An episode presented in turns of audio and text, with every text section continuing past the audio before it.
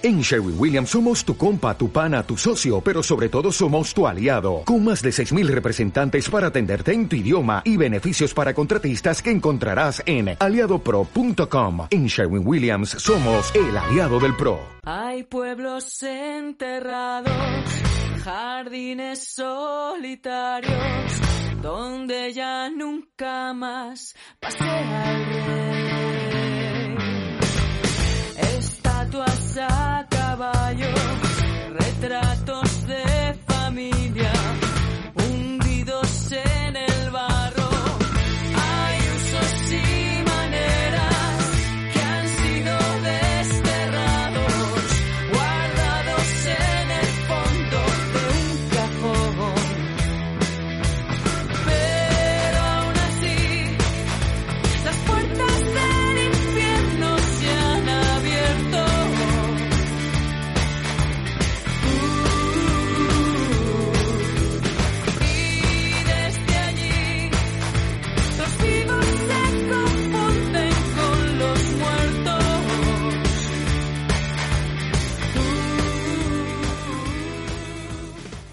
Hola a todos y bienvenidos a una edición muy especial de Ponme una peli. Por primera vez son dos oyentes quienes nos van a poner una peli a nosotros. Una peli que los tres hemos visto muchas, muchas veces, pero lo importante es que no la hemos decidido nosotros, sino la democracia. Hoy hablamos de Kevin the Woods y sorprendentemente no ha sido decisión nuestra. Pero bueno, yo soy Diego Martínez y me acompañan, como siempre, las dos mayores fans de esta película, que son por un lado Irene González. ¿Qué tal Irene? Hola Diego, con muchísima energía acumulada para, para grabar este podcast. Hace un minuto estaba bailando y no descarto que se escuche como sigo bailando durante todo el programa. Nada, que siga la euforia, que siga la euforia. Y por otro lado, Rocío de la Fuente. ¿Cómo estás, Rocío? Pues bien, va a ser un reto que seamos coherentes en este podcast porque con algo que te gusta tanto. Sí, Pero bueno, intentar. Va a ser como cuando hablamos de Chris Evans, pero en bucle. Madre mía, no lo vendas así porque igual hay mucha gente que en este momento ya está dando al pause. Nada, nada. Fuimos muy coherentes hablando de, de Chris Evans. Bueno, seguro, quien le pregunte. Bueno, pues eh, The Cabin in the Woods es una peli dirigida por Drew, Go- Drew Goddard, director de muchos episodios de la maravillosa The Good Place y de Malos Tiempos en el Royal, pero muchas de sus virtudes vienen de, del guion de Joss Whedon, creador de Buffy y de muchas otras cosas que no vamos a nombrar ahora. Pero, Rocío, cuéntanos un poco antes de empezar de qué va esta película. Pues es muy difícil contar de qué va esta película eh, sin hacer spoilers grandes, pero la base de la película es un grupo de cinco amigos que se van a una cabaña en el bosque a pasar el fin de semana y pues empiezan a pasar cosas raras en esa cabaña. Es una premisa muy común, pero esta no es una peli común. Y ya está, no voy a decir nada más porque en este podcast vamos a hablar de spoilers y quizá hay otras películas en las que los spoilers pues no te quitan tanto de esa primera experiencia, pero con Cabin in the Woods sí que es absolutamente necesario, en nuestra opinión, ir a ciegas y saber lo menos posible porque vas descubriendo cosas conforme la película avanza y ese momento de descubrimiento hace que la primera experiencia sea súper rica y súper y se disfruta muchísimo. O sea que si no has visto Cabin in the Woods, pausa este podcast, guárdatelo para luego, ve a ver Cabin in the Woods y luego vuelves ya fan número uno, por supuesto, no puede ser de otra forma. Claro, ya llega a la fiesta el último, pero el que más borracho se pone. Y bueno, Irene, antes de nada, quiere hablar de la primera vez que vimos la película. ¿Por qué quieres compartir esto con nuestros oyentes, Irene? La verdad es que es posible que no les importe mucho, pero es una película que es muy especial para nosotros, porque de hecho cuando nos, bueno, nosotros nos conocimos en la universidad y uno de los primeros recuerdos que tenemos es en torno a, a esta película. De hecho, la primera vez que la vi fue con Rocío y la vimos junto con la prima de Rocío, Marina, a la que les saludo desde aquí. Y vamos, es que fue una experiencia eh, religiosa. No parábamos de hacer pausas para intentar descubrir qué es lo que, qué es lo que pasaba. Además, creo que la, la vimos con unos subtítulos muy cuestionables, entonces, claro, teníamos que parar, volver hacia atrás para darnos cuenta en realidad lo que habían dicho, porque sí, la vimos de forma muy ilegal. No se estrenó en España The Cabin in the Woods. Sí, se estrenó. De hecho, en la... lo iba a decir más adelante porque la segunda vez que la vi fue con Diego también y otro grupo de amigos. Que de hecho esta anécdota fue muy graciosa porque yo ya la había visto varias veces. Y yo estaba esperando el momento en el que al principio están el personaje de, de Hadley y de Sitterson que están hablando pues, de cosas cotidianas y de pronto aparece el letrero de, de Cabin in the Woods con un grito. Y estaba yo con un vaso de cerveza en la mano y estaba yo deseando que llegase ese momento para ver cómo os asustabais y me asusté y me tiré la cerveza encima. Y bueno, después de hecho, muchos que ahí en esa ocasión estábamos los tres, tiempo después la estrenaron, pero nada, en muy pocas, en muy pocas salas. Y de hecho fuimos nosotros tres al cine a verla, que fuimos nosotros tres y en la misma sala había un, un señor, que era un poco incómodo. Y esa fue la, la, tercera vez que la vimos los tres juntos. La verdad es que mm, es una película que hemos visto muchísimo. Yo no fui al cine a verla, pero no pasa nada. A lo mejor nuestra audiencia pienso que estaba aquel día. Yo creo que sí estaba así, ¿eh? Yo creo que no, porque yo me acuerdo que fui, la estrenaron dos días solo, me acuerdo eso perfectamente, eran dos días solo. Y yo me acuerdo que un día podías ir tú y al día siguiente podía ir mi prima Marina, pero no podíais coincidir. Y yo me acuerdo perfectamente- que fui al día, al primer día contigo y al segundo día con mi prima Marina. O sea, ese es el nivel. Y, y de hecho también de esto mm, me parece interesante hablar porque es que tuvo muchísimos problemas de distribución la película porque la Metro Goldwyn Mayer quebró y entonces se quedó, se quedó ahí un poco estancado y entonces Leon Gay la, la consiguió rescatar que tuvo un presupuesto de 30 millones y consiguió el doble, consiguió 60, 60 y algo, 66 creo. Y aquí en España fue muy difícil eh, la distribución, de hecho desde que se estrenó en Sitges hasta que se estrenó en salas pasó muchísimo tiempo. Y recuerdo que hubo una polémica muy grande, que es una cosa que tengo grabada en la mente, eh, si a nuestros oyentes les interesa, que hay una, hay una web de terror, eh, especializada en terror muy famosa, no voy a decir cuál tampoco, ah, pero empezó a echar ¿Cuál- cuál pestes será? sobre cuál será que empezó, recuerdo que empezó a echar eh, pestes a llevaba como una campaña de madre mía Cabin in the Wood fantástica en todos los festivales fantástica Cabin in the Wood y de pronto dijeron que no la iban a estrenar en salas en, en España y se puso a echar pestes de los, los telespectadores diciendo que era culpa nuestra porque habíamos descargado todo en la película y que era nuestra culpa y que era nuestra culpa y que era nuestra culpa. Y eso durante un durante un periodo en lo que en el que hablaban de Cabin in the Woods en esa página de Asidia también. Por eso también es una cosa que siempre tengo en la mente que se me quedó marcada porque es que mm, de verdad que parecía un ataque personal a todos, y cada una de las personas que se descargaron la película y es un debate muy interesante sobre cómo tenemos ahora el el cine como consumo, en el que tiene que ser inmediato y en cómo si funciona esta fórmula de, de distribuir festivales y, y de dejar tanto margen cuando tenemos la posibilidad de piratear. Que claro, ya está ahí la, la función de cada uno de lo que piensa. De hecho, nosotros por nuestro lado, Rocío ha pagado las entradas de cine por todos. También todos tenemos nuestra copa, nuestra copia en DVD, por lo que en realidad tenemos la conciencia tranquila. Pero bueno, es- me parece algo muy interesante de, de cómo, de, de lo, lo que ocurrió. Y nosotros, a ver, no es por excusar la piratería, pero nosotros sí que somos muy amantes del cine, o sea, a nosotros nos gusta ir al cine, nos gusta tener esa oportunidad, yo, o sea, vamos Mm. bastante. El problema con Cabin in the Woods también fue no solamente que pasó mucho tiempo desde que se estrenó en festivales y estaba todo el mundo alabándola hasta que se estrenó en el cine, sino es que no, directamente no había fecha de estreno en los cines en España.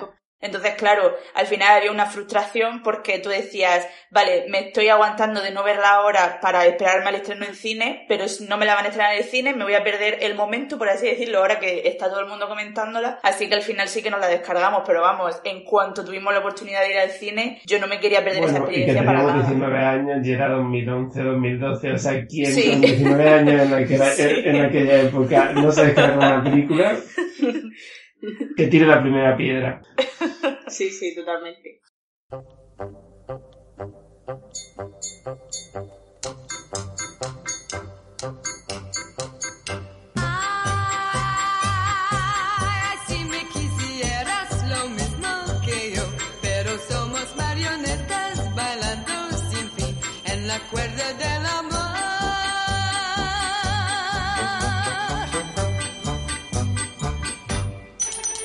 Y es el momento de hablar abiertamente de el tema central de Cabin in the Woods. Es curioso que Drew Goddard dirigiese también varios capítulos de The Good Place, que es una serie que se dedica a burocratizar el cielo y el más allá, porque The Cabin in the Woods se dedica a burocratizar la adoración a una serie de demonios ancestrales sedientos de sangre que una vez al año requieren un sacrificio siguiendo unos ritos concretos y en el que mueran gente joven de un perfil concreto. Y la película básicamente cuenta el día a día de un grupo de trabajadores que deben encargarse de que eso ocurra, de que X día, X hora, un grupo de adolescentes que cumplan los perfiles clásicos de cualquier peli de terror acaban en una cabaña en mitad del bosque en la que decidan ellos mismos al azar el modo en que van a morir y básicamente tienen que morir mínimo todos menos la Virgen, que no necesariamente tiene que ser Virgen en verdad, pero... Nos apañamos con lo que tenemos. Así que bueno, ¿qué, qué pensasteis la primera vez que descubristeis de qué iba todo en la película? Nos quedamos loquísimos, es que como todo el mundo, si es que la, la base de Cabin in the Woods es explotarte la cabeza. Y de hecho, vista con perspectiva y vista más adelante de los continuos mil millones de revisionados, es bastante obvio, entre comillas, o sea, quitando al final que es un sacrificio, te está dando pistas conforme vas avanzando, pero no es hasta que llega según New Weaver que es lo que ya he comentado en otras, en otras ocasiones, no sé si aquí en el podcast, que hay, hay películas que buscan el plot twist y el momento en el que ves el giro de guion que no te lo ves venir. Pero es que en este caso estás tan dentro todo el rato de la película que aunque te están dando pistas, por ejemplo, cuando, cuando muere alguien y tira lo del tema de la sangre y tal, te están dando muchas pistas, pistas como para tener eh, las herramientas para poder enlazar ese final. Pero es que estás tan dentro que te sorprendes eh, muchísimo cuando llega, cuando llega el momento final. Es que lo que, me, lo que siempre me sorprende cuando lo vuelvo a ver es lo claras que son todas esas pistas durante toda la película, Mm. una vez ya lo sabes, claro, porque es que el mensajero, el Mordecai, el que Mm. les avisa en la gasolinera, básicamente te cuenta de lo que va la película en el minuto 20 cuando llama a los dos funcionarios Sí. y básicamente les dice, son como borregos que se dirigen al matadero para aplacar a los ancestros, tal. Es que Sí. se lo dice así tal cual, o sea, le cuenta exactamente de lo que va la película. Pero incluso nosotras, la primera vez que la vimos, que como tú has comentado, estábamos casi con libreta y boli haciendo teoría y diciendo, venga, ¿tú qué piensas? Yo pienso que es esto, tal. Ni siquiera mm, llegamos a descifrar exactamente de qué iba.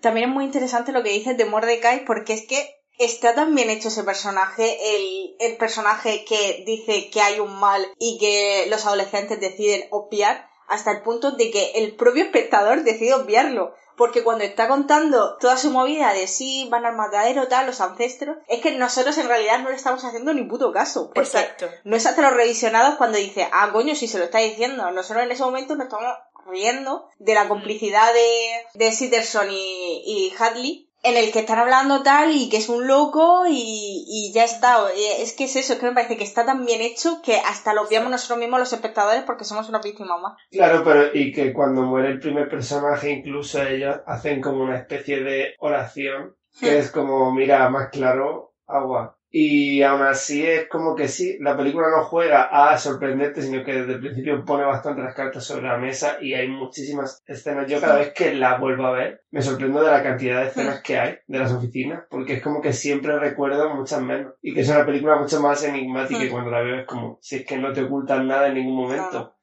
te lo están diciendo claramente. Pero lo guay, eh, me parece que el equilibrio que tiene muy bien manejado la peli es el de, por un lado, contarte que estas personas son como el sujeto de un experimento, o sea, como que están vigilados rollo gran hermano y que todo lo que pasa está como, que todo ocurre según un plan que está trazado y aún así funcionar durante buena parte de su primera mitad como una peli de terror que te tiene en tensión porque sabes que van a morir y, y hay zombies y cosas y tiene momentos conseguidos de terror. Entonces, me gusta mucho cómo logra ese equilibrio porque Sí. es lo que decís, estás muy metido en la película de terror clásica y lo estás tanto que no te da tiempo tampoco a pensar realmente hasta qué punto. O sea, no te da tiempo a, darle tantísimas, tantísimas, tantísimas vueltas a por qué Sí. está haciendo la gente de esa empresa lo que está haciendo. De hecho, eh, lo de la empresa, porque en un principio siempre he tenido yo la percepción de que, de que es algo más, eh, no está socializado, o sea, que es una empresa privada que se dedica a hacer esto, cuando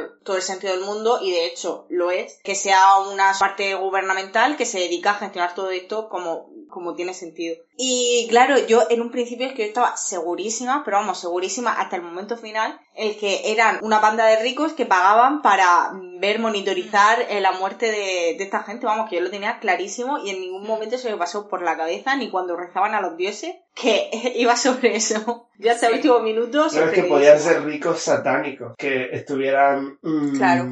Haciendo eso por sus propias creencias sin que eso Mm. tuviese que implicar que esos dioses ancestrales existiesen de verdad. Aunque bueno, partiendo de la base de que Mm. aparecen zombies, pues la verdad es que estaba bastante claro que algo sobrenatural tenía que haber. Sí. Sí, y una de las cosas que más mola de Cabin in the Woods, que entiendo que de eso va la película, pero lo que estábamos hablando, funciona a tantos niveles, funciona como eh, comedia, porque tiene unos momentos cómicos muy buenos, funciona como película de miedo, porque tiene momentos que te asusta de verdad, cuando está martimeando fuera de la casa y se está acercando la niña así por detrás, ese es un momento que da mucho miedo.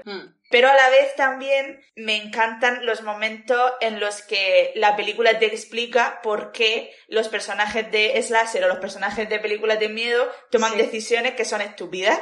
Mm. Y es porque están manipulados para que las tomen. Por ejemplo, la escena, a mí esa escena me acuerdo que me flipó la primera vez que la vi y me sigue flipando a día de hoy. que es cuando Dana consigue, en el momento parece que se ha cargado a uno de los bucklers, que le, le acuchilla con un cuchillo Mm. y el cuchillo lo suelta porque le dan un calambre. Es como, y en las películas parece que cuando alguien usa un cuchillo de forma exitosa, lo suelta y ya no se vuelve a saber de, de eso. Bueno, sin obviar el, el momento genial en el que dicen vamos a estar todos juntos, no nos vamos a separar y sueltan un gas y de repente Kurt dice no, no, no, vamos a separarnos. Y claro, Marty, que es el único que eh, está medio cuerdo, dice ¿qué cojones estás diciendo? Porque evidentemente la droga no le ayuda. Bueno, eso también, eso luego el tema de cuando se van Jules y Kurt a- al bosque a follar y, y ella no quiere, evidentemente, porque es bosque y muy romántico, pero muy asqueroso. Y claro, le, le da el, el tema de las feromonas y tal. Es que te lo explican muy bien. Y además, ya no solamente eso, sino el cambio de personalidad de todos los personajes. Porque eh, tienen personalidades muy marcadas. Y de hecho, me gusta sobre todo lo que pasa con los personajes masculinos. Porque de hecho, los personajes femeninos me parecen muy guays. O sea, evidentemente, todos los personajes, todos los personajes femeninos de, de Slasher no me gustan pero eh, en concreto están, mm, están muy bien construidos. Pero lo que me parece sobre todo interesante es cómo rompe con la masculinidad tóxica en los masculinos, porque de hecho Kurt, que, que es el personaje de Chris Hemsworth, que sería, mm, que hace como del macho alfa, del más machito y tal, y de cómo al principio te lo presentan, vale que en un periodo muy corto de tiempo, pero te lo presentan como una persona un poco más deconstruida, que habla con su novia, que, que habla de igual igual a su novia, que trata con respeto a sus a sus amigos, que eh, habla con Dana por temas más intelectuales, intelectuales entre comillas, de, de la carrera y tal, y de cómo te va eh, te va modificando esa personalidad en base a las drogas que le da que le dan desde el gobierno, pues mola mucho el, el, el ver cómo hay un cambio en realidad de, de, de, de la personalidad de la sociedad actual que luego, bueno, que en realidad hay mucho, hay mucho machito y mucho asqueroso en 2021, no, no, no es algo general, desgraciadamente, pero no sé, pero el hecho de cómo rompe eso con la masculinidad tóxica me gusta mucho. Claro, y no solo eso, sino que incluso los personajes femeninos eh, son, sobre todo Julie, creo que Julie, la, la rubia Mm. se llama ¿no? Julie. Sí, Jules. So- eh, sobre todo Jules, eh, básicamente en, en cierto momento te cuentan pues que ella está estudiando medicina, etcétera, Mm. etcétera. O sea, como que sí, la peli te marca mucho al principio que no son los típicos personajes del láser para luego hacerte el cambio de personalidad. Y mola eso, que sí que te intenta, mm, pues eso, vender que eh, están deconstruidos, que Chris, que Chris Hemsworth no tiene por qué ser idiota porque le recomienda eh, libros a la, a la mm, protagonista. Como que no son gente imbécil en general. Hmm. Y eso también te lo vendo muy bien. Y mola eso que, por ejemplo, la amiga rubia, que siempre suele ser la tonta o la guarda, pues aquí simplemente sea una persona normal que acaba Hmm. encajando en el estereotipo por lo que pasa. Lo que sí que diría es que me parece que la protagonista de la película queda un poco más desdibujada, o creo que no le presta mucha atención, aunque creo que tampoco es el objetivo de la película, pero sí que me parece que que su personaje es el menos desarrollado. Sí, además lo que dices de, de que al final Jules es como la guarra y ella como la virgen. En realidad me hace gracia porque en realidad Jules es la que tiene su pareja estable, tiene su novio su pareja estable, y Dana es la que tiene un romance con su profesor de la universidad. O sea, eso Sí. Evidentemente, en- si nos tuviésemos que decidir cuál de las dos debería adoptar el papel, entre comillas, de la guarra, está claro eh, a cuál se, se lo diríamos. Pero por eso es tan interesante la deconstrucción y cómo, y cómo Mm. le cambia la personalidad a los personajes. Sí, porque al final eso es lo que te demuestra la película, que para lo que, lo que importa a los dioses es los personajes que interpreten durante ese periodo de tiempo en ese, en ese momento. Entonces, en el momento en que llegan a la casa y Dana es la que no tiene pareja, no está, no está practicando sexo en ese momento, es que está como un poco reticente con el nuevo chico, aunque sea porque acaba de salir de una fer con su profesor de universidad. Y me gusta muchísimo que Marty durante toda la película consistentemente eh, está diciendo esto qué mierda es. O sea, y de hecho tiene la, tiene la frase cuando está hablando con Dana diciéndole es que yo he visto a Kurt borracho y he visto a Jules borrachos y no se comportan así. Y claro, y le dice, dice, no somos quienes somos. Esa, esa frase me gusta mucho porque también el problema es que como Marty es, va colocado siempre, ni, incluso él mismo como que no se fía mucho de su criterio porque no, él también va apuesto. Entonces, Sí. por eso también es creíble que él vea que todo el mundo se está comportando raro, pero diga, bueno, eso también puede estar yo imaginándome algo. De hecho, con para abrimos un poco la veda de decir las referencias sueltas y lo que acabas de decir cuando, cuando Marty dice lo de no somos quienes somos, esa frase está sacada del primer episodio de eh, Expediente X. Qué maravilla. Esa la, la, la primera referencia. Es que un inciso y es que le- si hay una cosa mala de, de Gavin in the Woods es que necesitas verla más de una vez para, para pillar todas las referencias. Y eso, que eso sea lo peor de la película es muy bueno. Pero no hace falta entender las referencias para disfrutar de la película. Eso, sí, eso, eso también, dejarlo claro. Sí, yo de hecho lo noté, por ejemplo, en cómo, vista esta vez después de haber visto La Matanza de Texas en aquel último episodio, pues noté cómo la gasolinera barra estación de servicio en la que paran es que tiene los ganchos, tiene la carne, lo tiene todo, o sea, es que parece sacada de la película.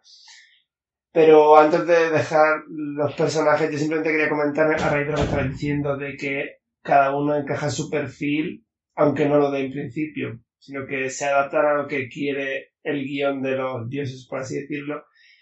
Eh, que una cosa muy buena al final, que es en la peli está planteado más como un chiste, que es el momento en el que Sigourney Weaver le revela al personaje de Kristen Connolly que su papel es el de la Virgen y ella dice Virgen yo tal. Em, y ella dice trabajamos con lo que tenemos. Eh, no solo funciona como chiste, sino como también para decirte que es que obviamente los arquetipos de personajes que protagonizan una película de terror son personas que no existen en la vida real. Entonces, como no existen, pues hay que fabricarlo. Y me gustó mucho eso también. Y lo que has dicho de la matanza de Texas, eh, también los Buckler me han recordado, porque vale que son zombies, tienen el elemento añadido de que son zombies, pero son como que adoran el, el dolor y la tortura y tal, y en eso también me ha recordado a, a la familia de villanos de, de la matanza de Texas. Sí, totalmente. Y de hecho, Matthew, eh, creo que es Matthew, que es el hermano mayor, eh, que aparece en muchas ocasiones, que de hecho es el momento que tiene final de batalla con Dana. Es, es Michael Myers totalmente. O sea, es que eh, la familia Wagner, por mucho que sea una familia de zombies, al final también reúnen muchísimos arquetipos de, de los clásicos del slasher. Y bueno, la verdad es que quería pasar a, a una cosa y es que me hace mucha gracia cómo la vi hace casi 10 años y cómo la veo ahora y el personaje de, de Marty, que ya hemos hablado de él, que se mantiene eso, conspiranoico durante toda la película y que ahora mismo en, en- en la pandemia que tenemos del coronavirus es que es, es nuestro Miguel Bosé, o sea... O sea, es que en realidad tú lo, lo estás escuchando y, y me hace muchísima gracia porque ahora estoy más de parte de, del resto de personajes que dicen Marty, estás de la puta cabeza, porque es que, de verdad, o sea, cada cosa que dice Marty es como, ¿cómo no van a decir lo contrario? Cuando has empezado la frase con cada vez estoy más de parte, he tenido miedo real Pensaba que tu discurso iba a ir en el día de es que igual los conspiranoicos tienen razón y no les hacemos caso. De hecho, me hace gracia porque hay un hay un cantante de un, de un grupo de, de rap metal raro que me gusta a mí, que es de todo, todo contra el sistema, todo tal, y eh, lo veo un poco conspiranoico, pero con la boca pequeña en este asunto porque se, se da cuenta de que si abre la boca la puede liar mucho. Pero me hace mucha gracia porque me recuerda un poco a Marty porque va soltando así como, como pincitas de conspiranoia de, uy, si esto no es, si esto tal. Y, y me hace mucha gracia sobre todo eso ahora ver una, una película así con el contexto actual es que me parece mm, graciosísimo el cambio. Y a mí me recuerda a el libro The Host de Stephanie Meyer, porque el, el que consigue construirse un sitio para sobrevivir lejos de los aliens es el tío de la protagonista, que era pues ya un conspiranoico antes de que ya estuviera pasando nada. Entonces me, me recuerda mucho a Marty porque claro, al final las personas que, incluso sin haber conspiración, son las que ven conspiración en todos lados, serían las primeras que empezarían a notar los síntomas si realmente se estuvieran dentro de una conspiración. Y de hecho me, me llama mucho la atención que Marty, al principio, cuando están en la caravana yendo hacia la cabaña, dice, la sociedad necesita desmoronarse, pero no somos lo suficientemente valientes para dejar que lo haga. Y al final, ¿qué hace? Dejar que la sociedad se desmorone. O sea, en ese sentido, la peli eh, Marty es muy coherente to- desde principio a fin de la película. Y de hecho dice una frase Marty al final cuando le dice a Sigourney Weaver lo que tiene que hacer en plan, puedes morir lo- por la humanidad o morir con la humanidad. Y dice Marty, es que las dos opciones son muy tentadoras. y, total, Marty con esa, con esa respuesta. Totalmente. De hecho, es que yo siempre, cuando veo películas de terror en las que, por ejemplo, películas de posesión en las que la protagonista tiene que decidir saludo a la humanidad o dejo que el demonio me posea o cosas así, ¿no? Como que tienen que sacrificarse altruistamente por el resto del mundo. Muchas veces te dan ganas de decir, ojalá ver a alguien que sea un egoísta y diga, pues no, ahora yo quiero lo mejor para mí y si se tiene que joder el resto del mundo, que se joda. Porque al final hay gente que sería así, o sea, tú en ese momento si estás sufriendo, yo entiendo que vas a coger el camino en el que haya menos sufrimiento inmediato para ti. Y, y es que me encantó, me recuerdo la primera vez que estuve viendo la película, que cuando Sigourney Weaver dice lo de los ancestros que se, al- se va- pueden alzar, tal, recuerdo que pensé, es que ahora si no se alzan los ancestros me va a decepcionar, porque ya me lo has dicho, yo ya quiero verlo, quiero que pase. Claro, y que tú en su lugar dirías, puede ser verdad lo que me está diciendo y voy a morir igualmente, Hmm. pero igual me está mintiendo, entonces, si las dos opciones son morir, pues por si acaso no me mate, no vaya a ser que la loca esta se lo esté inventando todo. Aunque, aunque se vea por debajo de, aunque se vea por debajo de la tierra ya el fueguito y hayáis visto todo tipo de, todo tipo de monstruos, yo todavía diría, no sabemos si es verdad. Yo sé lo que pensaría Irene, Irene, Irene pensaría en su sobrino y se sacrificaría. Sí, estaba pensando en eso. No podría, no podría, ¿eh? Sí, yo me tiraría, me tiraría directamente al fuego, en plan, me sacrifico directamente ante vosotros. Otros niños no, pero mi, mi niña sí. Y bueno, ya que seguimos con Marty, hay una cosa que me hace muchísima gracia, gracia, gracia del personaje de, de Frank Kraft. Y es que, no sé si lo sabéis, yo me he enterado hoy y, mm, y me he quedado anonadada. Y es que eh, está mamadísimo. y, que, y que es, de hecho, el único personaje que no, que no se tira al lago en el en determinado momento cuando se van a bañarse, porque es que estaba más fuerte que Chris Hemsworth en ese momento. Entonces, claro, no, no lo querían, no lo querían poner sin camiseta porque mm, no daría el pego co- como eso, como un personaje un poco más enclenque, como un fumeta, porque es que evidentemente si eh, eres un poco drogadicto Mm. no vas a tener un, un físico envidiable por mucho que en Haunting of Hill House no Iba a decirlo, digo, eso no, le, eso no les impidió en la, maldición de Hill House coger a Oliver Jackson Cohen para interpretar al drogadicto de la familia. Eh, es que, mm, o sea, nada con menos sentido que yo que me alegro de verdad porque qué hombre más guapo y cómo me da la vida, pero, eh, o sea, el peor sentido de, de casting. Y luego a luego, él, vale, está caracterizado y luego a luego si lo ves que, venga, que sí, que es su constitución y tal. Pero Bradley Cooper, por ejemplo, en Ha nacido una estrella, que, o sea, muere, muere de su adicción y está también mm, como súper en forma. Mm. Entonces, claro, eh, me alegra, me alegra que vean un poco eso porque es que mm, basta de romantizar Mm. las drogas y de poner a gente mm, con problemas con el alcohol y las drogas eh, tremendamente atractiva. Otra opción, aparte de poner una persona hipernormativa con sudadera, es poner una persona no normativa, pero bueno, tampoco, tampoco les pidamos tanto, ¿no? Claro. es que, sinceramente, es que la cara de Marty, mm, Marty como Shaggy de Scooby-Doo, es que es ideal para el papel. Entonces, entiendo un poco, entiendo un poco ahí el, el casting. Pero sí, evidentemente, lo ideal, digo, ahí me has callado. que sería, sería lo otro. No era una crítica a ti, sino al Al sistema. sistema, al capitalismo.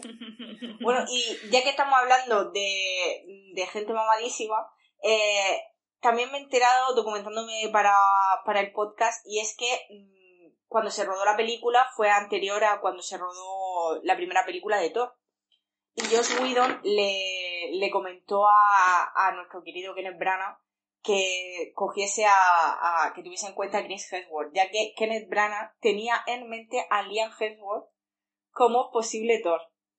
Y gracias a, a que Josh Whedon trabajó con Chris Hemsworth y tal, lo cogieron a, a, a Chris. Cosa que me parece fantástica, en plan, cenas familiares, imagínate, comida Madre familiar en la casa de los Hemsworth y que digas, "Mm, mi hermano me ha robado la oportunidad de mi O vida sea, laboral. eh, Liam, eh, Joss Whedon tiene que ser enemigo número uno de Liam Hemsworth. O sea, tiene que tener Total- su cara para tirarle dardos. Totalmente. No sería el único. Es que tiene que ser muy Yo después eso. de ver Los Vengadores 2. de Thor Ragnarok. Bueno, Liam. Bueno, sí, es que Joss Whedon tiene, tiene un- no todo lo que hace es maravilloso. Ahí te la pa' cortar. Pero no es el momento. Pero bueno. No dio Buffy, eh, con eso. No te Buffy, sí, sí. ya. Hay cosas malas en Buffy, sí, pero no vamos a hablar de eso tampoco ahora. Reconduzcamos, reconduzcamos. Sí. Eh, pues a ver, yo también quería hablar de, porque estamos hablando mucho de los cinco personajes, pero también eh, los que están en la sala de control, los funcionarios por así decirlo, me parecen maravillosos porque consiguen hacer, consiguen crear esa camaradería de estar tantos años en ese trabajo y como ya no se lo toman tan en serio en ciertos momentos porque al final eh, es un Mm. trabajo que estás con tu amigo tal pero a la vez la primera cuando hay la cuando ves la primera muerte la muerte ¿qué pasa? Nada, que me ha hecho mucha gracia. Estás con tu amigo. estás con tus amigos matando a gente El verdadero sacrificio son los amigos que haces por el camino. pues sí al final al final todo se normaliza y se trivializa pero cuando muere Jules, cuando muere la primera víctima, sí que están muy serios, de eso están tristes prácti- prácticamente. Sí. Y es cuando hacen la oración, tal, no sé qué, y ahí como que se ve que se toman en serio lo que hacen. Y me parece que consiguen llevar ese mm, equilibrio muy bien. Aparte de que son un poco eh, ridículos, como por ejemplo cuando eh, uno está triste porque no ha salido el tritón, que es uno de los chistes recurrentes más graciosos durante la película. Sí. Y de hecho también hay otro momento que es el momento estelar de cuando está hablando de Dana, que se pone a, a hablar de Dana, el personaje de, de Hadley. Era Hadley, creo. Eh, se pone a hablar de, de Dana, de que no tiene por qué morir, porque es la Final Girl, que tal, que no sé qué. De repente aparece un compañero de trabajo con tequila y todo, todo su discurso solemne se va a la mierda y empieza, sí, tequila, te quieres morir. Maravilloso. y, y es fantástico. Pero claro, al mismo tiempo, al mismo tiempo ese cinismo, mm, o sea, es que ese cinismo existe.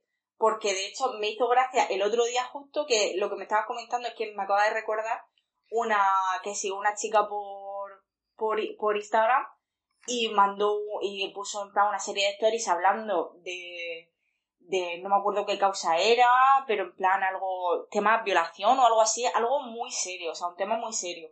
Y de repente su siguiente story, cuando terminó todo, todo su, su discurso sobre este tema, era un selfie suyo con el filtro del perrito. Es que esto existe a día de hoy, que nos parece, madre mía, ¿cómo va a ser posible? ¿Qué tal? Si es que al final no lo normalizamos todo.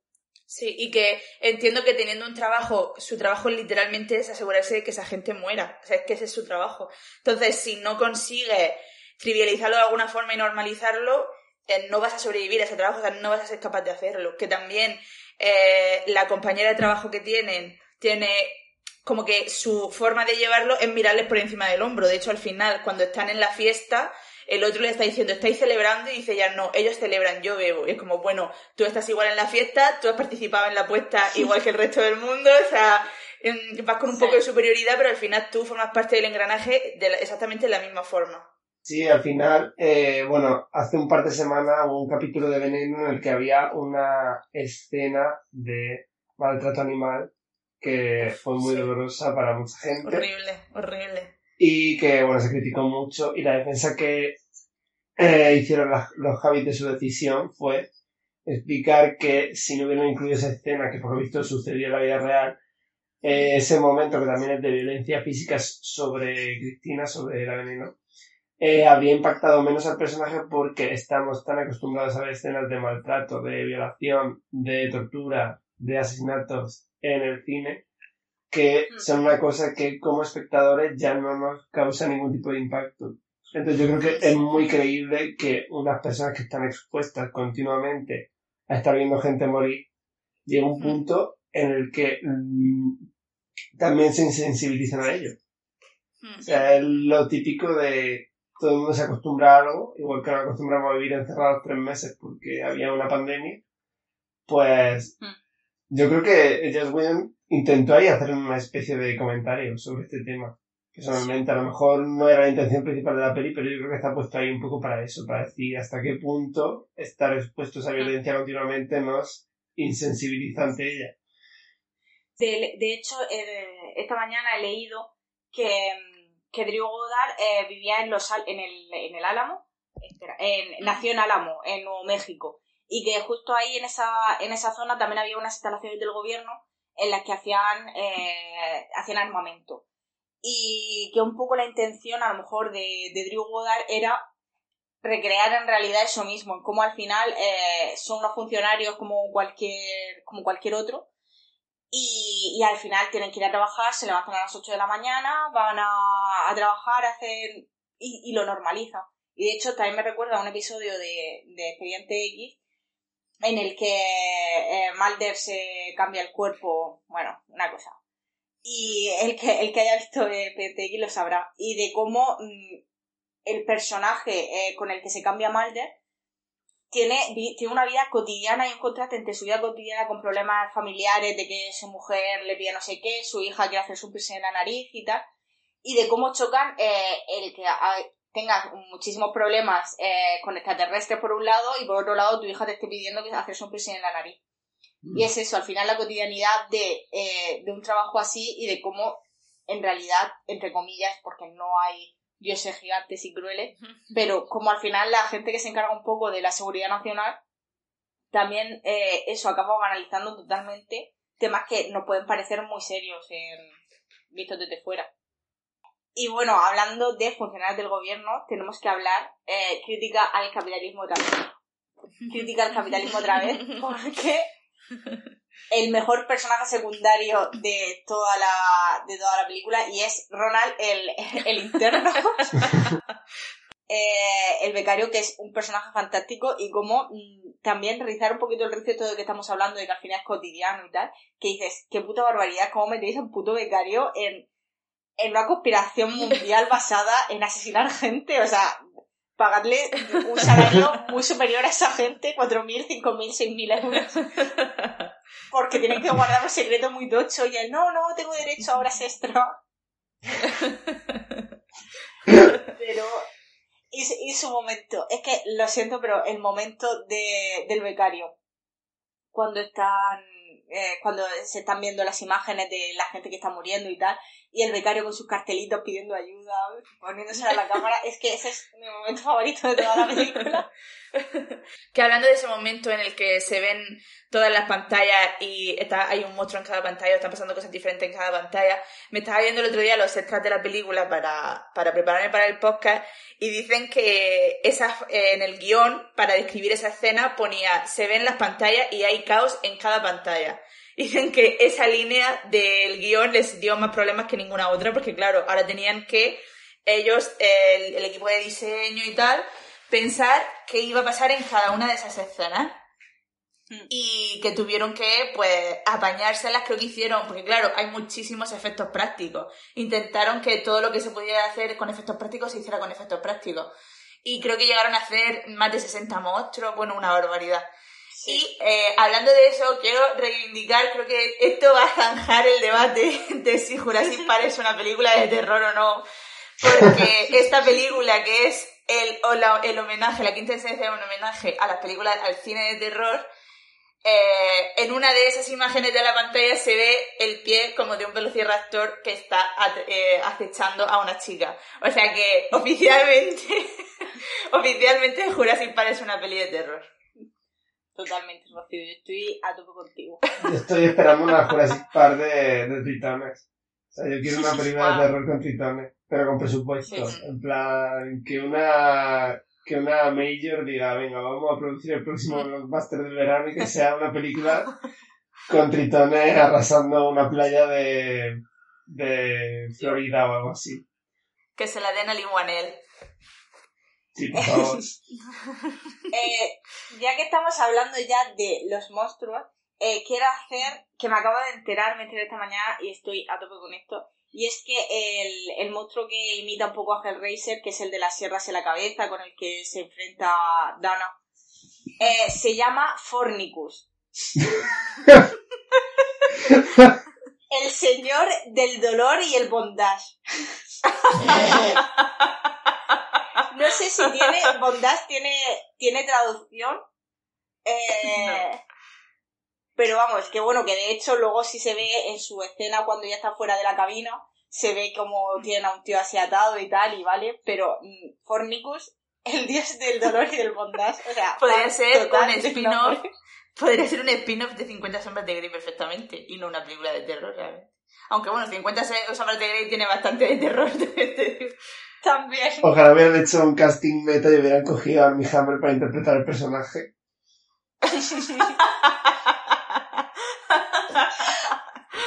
A tope.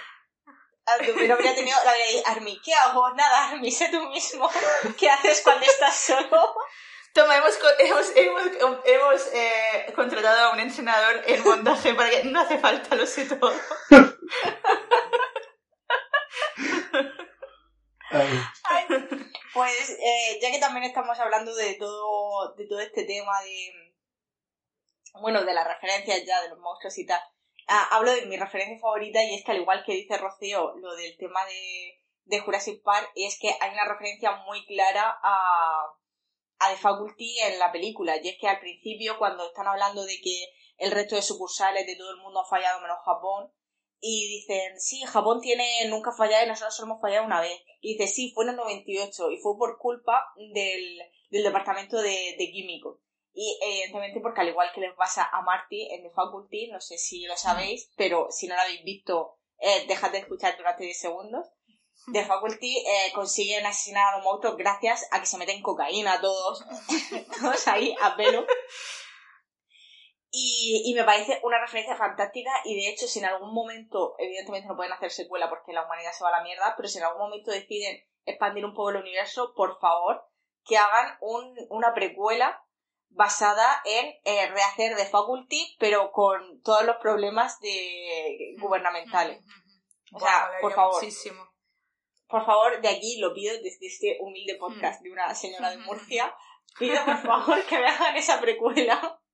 Y yo creo que en la escena esta en la que salen tantos monstruos fue quizá el momento en el que se coronó como favorita para nosotras la primera vez que la vimos, por lo menos para mí fue un momento que me estalló la cabeza. Y es cuando empiezan a salir todos los monstruos de los ascensores y ya está todo caótico y están Dana y Marta intentando escapar y de repente aparece ese unicornio asesino. Coño.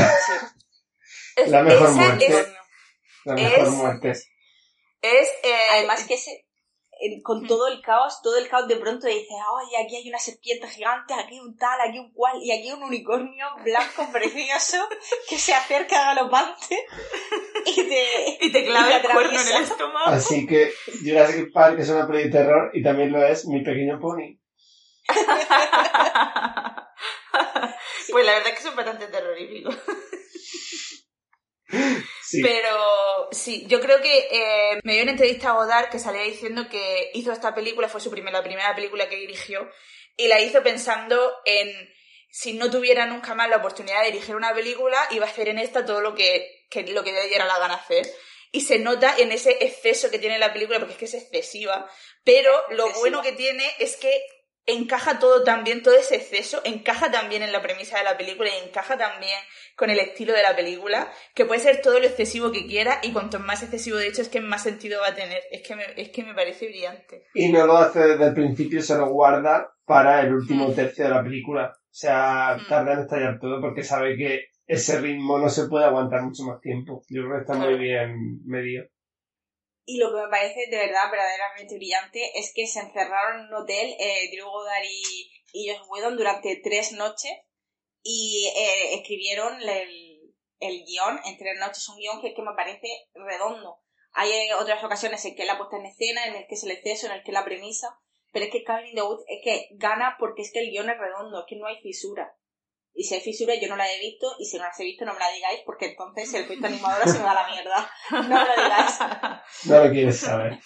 No lo quiero saber, pero es que el guion es redondo, o sea, es extremadamente redondo. Yo una de las cosas que pensaba que era un agujero de guion, pero luego pensándolo bien no lo es, es que yo pensaba, al final muere muchísima gente en esa, en esa corporación que hay, cuando se desatan todos los monstruos, muere mucha gente. Uno de ellos no puede ser el, el necio, ¿sabes? Como el que representa a Marty. Pero claro, no, porque según las reglas del propio juego, tiene que ser algo que ellos se merezcan, o sea, tiene que ser algo que ellos hayan eh, invocado, por así decirlo, y los que están ahí abajo no han invocado nada, solo han invocado los que están en la cabaña. Entonces, por ahí yo me busco mis propias explicaciones. No, sí, desde el principio queda muy claro que la cosa está entre ellos cinco, o sea, los cinco que se eligen para el sacrificio. Puede ahí morir todo el mundo que no, que no sirve de nada. Claro, porque si no, es que sería tan fácil como coger, como cuando dice, dice un, y de hecho este agujero de guion, este falso agujero de guion que dice queda bastante claro cuando Hadley dice, o es Peterson, es que no me acuerdo cuál, cuál lo dice. Em, ¿Recuerdas cuando solamente bastaba con tirar a una, a una chica a un, val- a un volcán? Sí. es como no tal ya la- el juego se ha perfeccionado las reglas se han cambiado y ya no vale con tirar a una chica del volcán y tampoco vale eh, con matar a, a toda la instalación del gobierno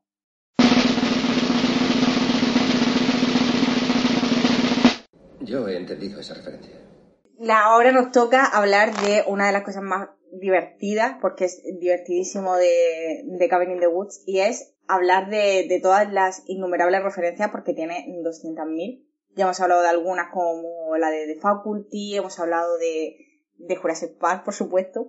Pero es que tiene cientos de referencias y de hecho la más clara que todavía no hemos hablado y evidentemente sería un sacrilegio no hacerlo es Devil Dead.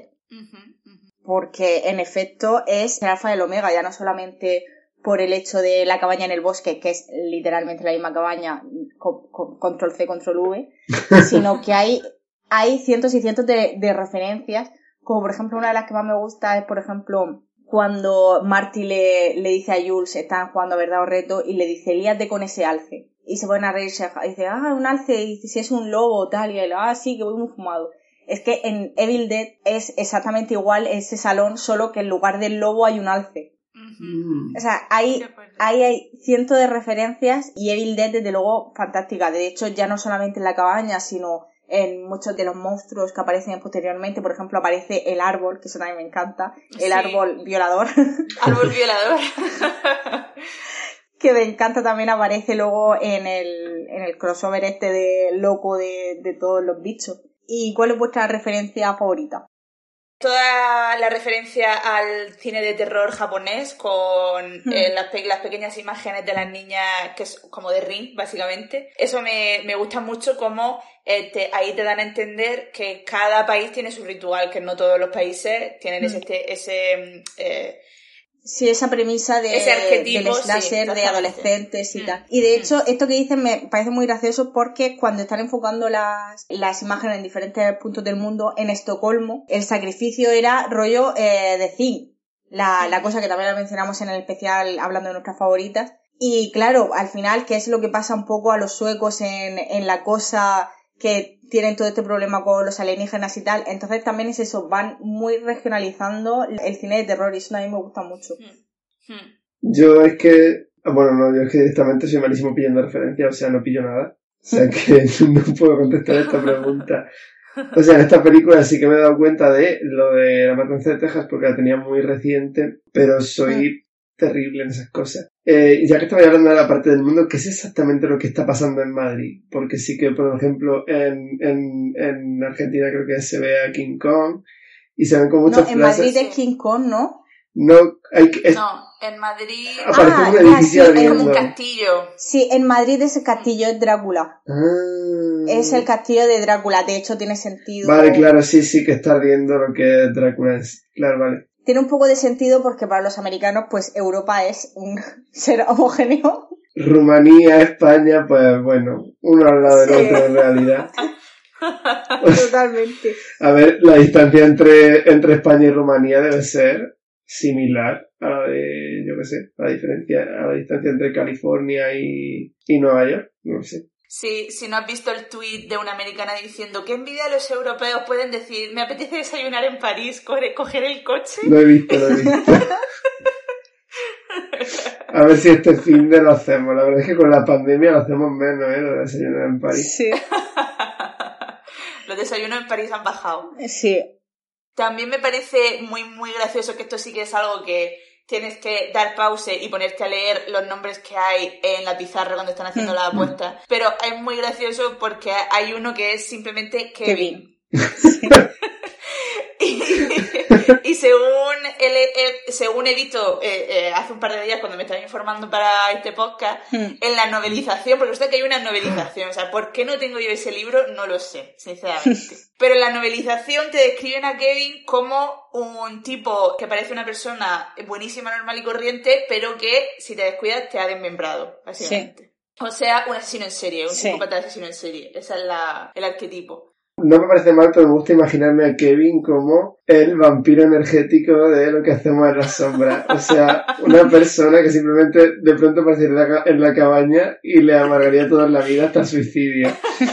Sí, sería, sería genial. La gente tiene la teoría que es Elijah Wood en Sin City, que se llama Kevin, y que es eso, es Elijah Wood, que le queremos, siendo un puto loco. Y, y la verdad es que me gusta comprar, eh, comprar esa teoría. Sí, Hmm. se podrían hacer muchos spin-offs de esta peli. O sea, muchas precuelas. Sí. Obviamente secuelas no, porque el mundo se acaba, pero precuelas.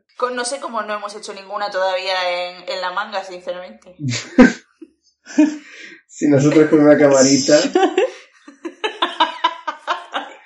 nos ponemos a crear y... Creadores de contenido. Bueno, esto vamos a obviarlo, ¿no? A ver, sí, lo que, lo que Irene no quiere que sepáis es a qué se dé esta referencia, y es que a veces hemos grabado caseramente escenas de...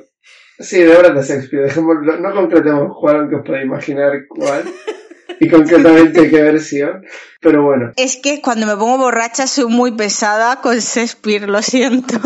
mira, hubo un grupo de famosos que durante el confinamiento grabaron una versión casera de La Princesa Prometida, una plataforma que ayer quebró y cerró su, su, su actividad, les pagó dinero por hacerlo. O sea, ¿por qué somos nosotros menos dignos que ellos? De hecho, Josh Whedon directamente hizo una adaptación de Muchos ruidos, pocas nueces. También Es creo que era sobre una huelga, durante la huelga de guionistas, esta en la que Josh Whedon también hizo Doctor... Horrible, Doctor Horrible Sing Along Blog. Eso. también hizo, también hizo eso, así que yo hice mi equivalente reimaginación de Romeo y Julieta. Borrachísima. Rompimos muchos vasos de la casa de Rocío, sí. En fin, no pasa nada. No pasa nada. Y, y nada, si es que mm, hablando de Cabin in the Woods es que nunca acabaríamos de- con la referencia. Por ejemplo, también The Wicker Man podría ser un poco referencia cuando está Jules bailando frente al fuego. Es un Ah. poco eh, esto, los bailes, los bailes sexuales de Wicker Man. No Es que si no- si no puedo- nunca. Hmm. Bueno, aparece también It. Eh, sí, claro, por supuesto. Mm. Pennywise. También, otra cosa que he visto que yo sinceramente no me había cascado es que es una pequeña, ya no es tanta referencia, sí, como un guiño. Hmm. El nuevo vigilante de seguridad que está allí en la sala de control se llama Truman. Sí. Entonces es como un guiño al show de Truman. Ah, Hmm. cierto. Fantástico.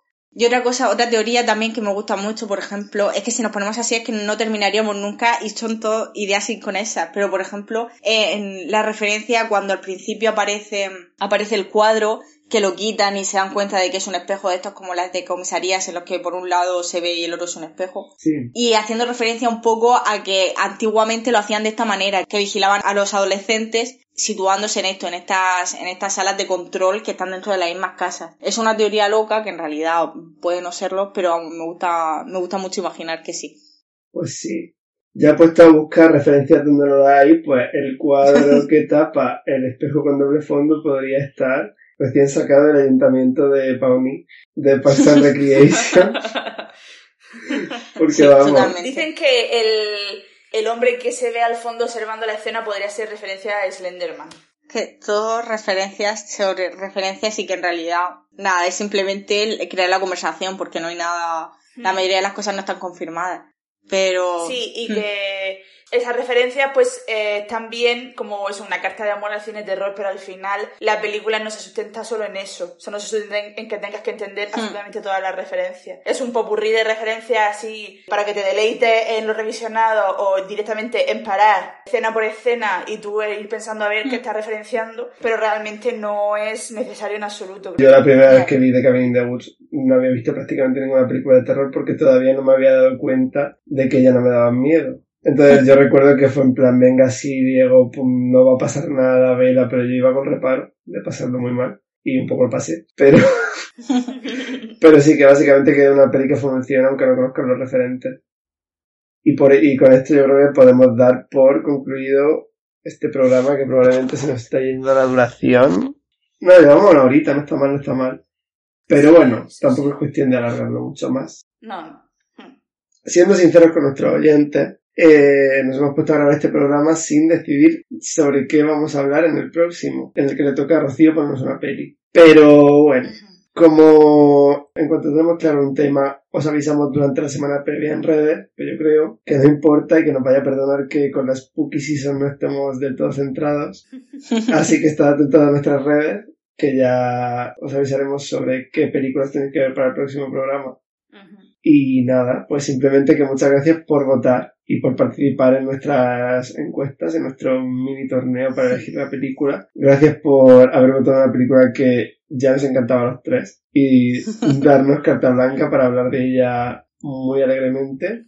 Y nada, que podéis hablar, podéis contarnos cosas sobre la peli, sobre las referencias que nosotros no hemos pillado y vosotros sí, sobre qué os gustó tanto de ella, sobre si pensáis que está sobrevalorada, aunque puede ser que vaya personalmente, personalmente a vuestra casa a infligiros daño.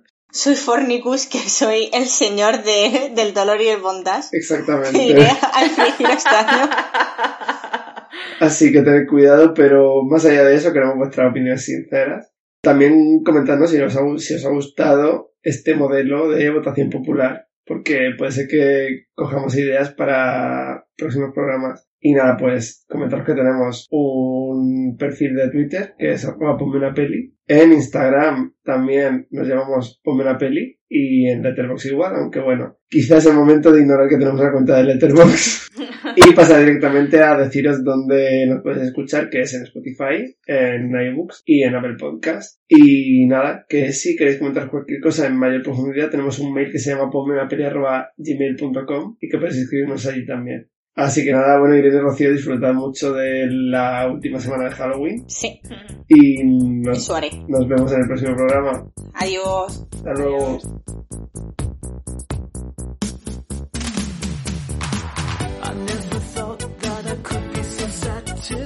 I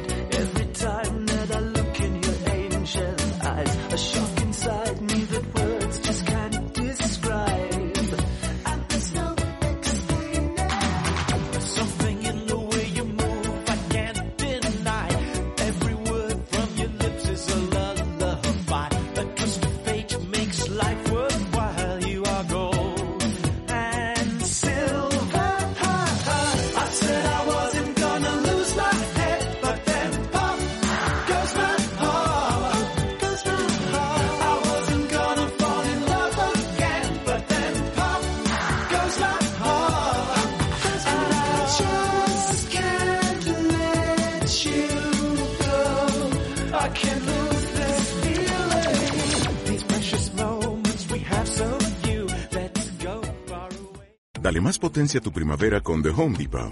Obtén una potencia similar a la de la gasolina para podar, recortar y soplar con el sistema OnePlus de 18 voltios de Ryobi desde solo 89 dólares. Potencia para podar un tercio de un acre con una carga. Potencia para recortar el césped que dura hasta dos horas. Y fuerza de soplado de 110 millas por hora. Todo con una batería intercambiable. Llévate el sistema inalámbrico OnePlus de 18 voltios de Ryobi. Solo en The Home Depot. Haces más. Logras más.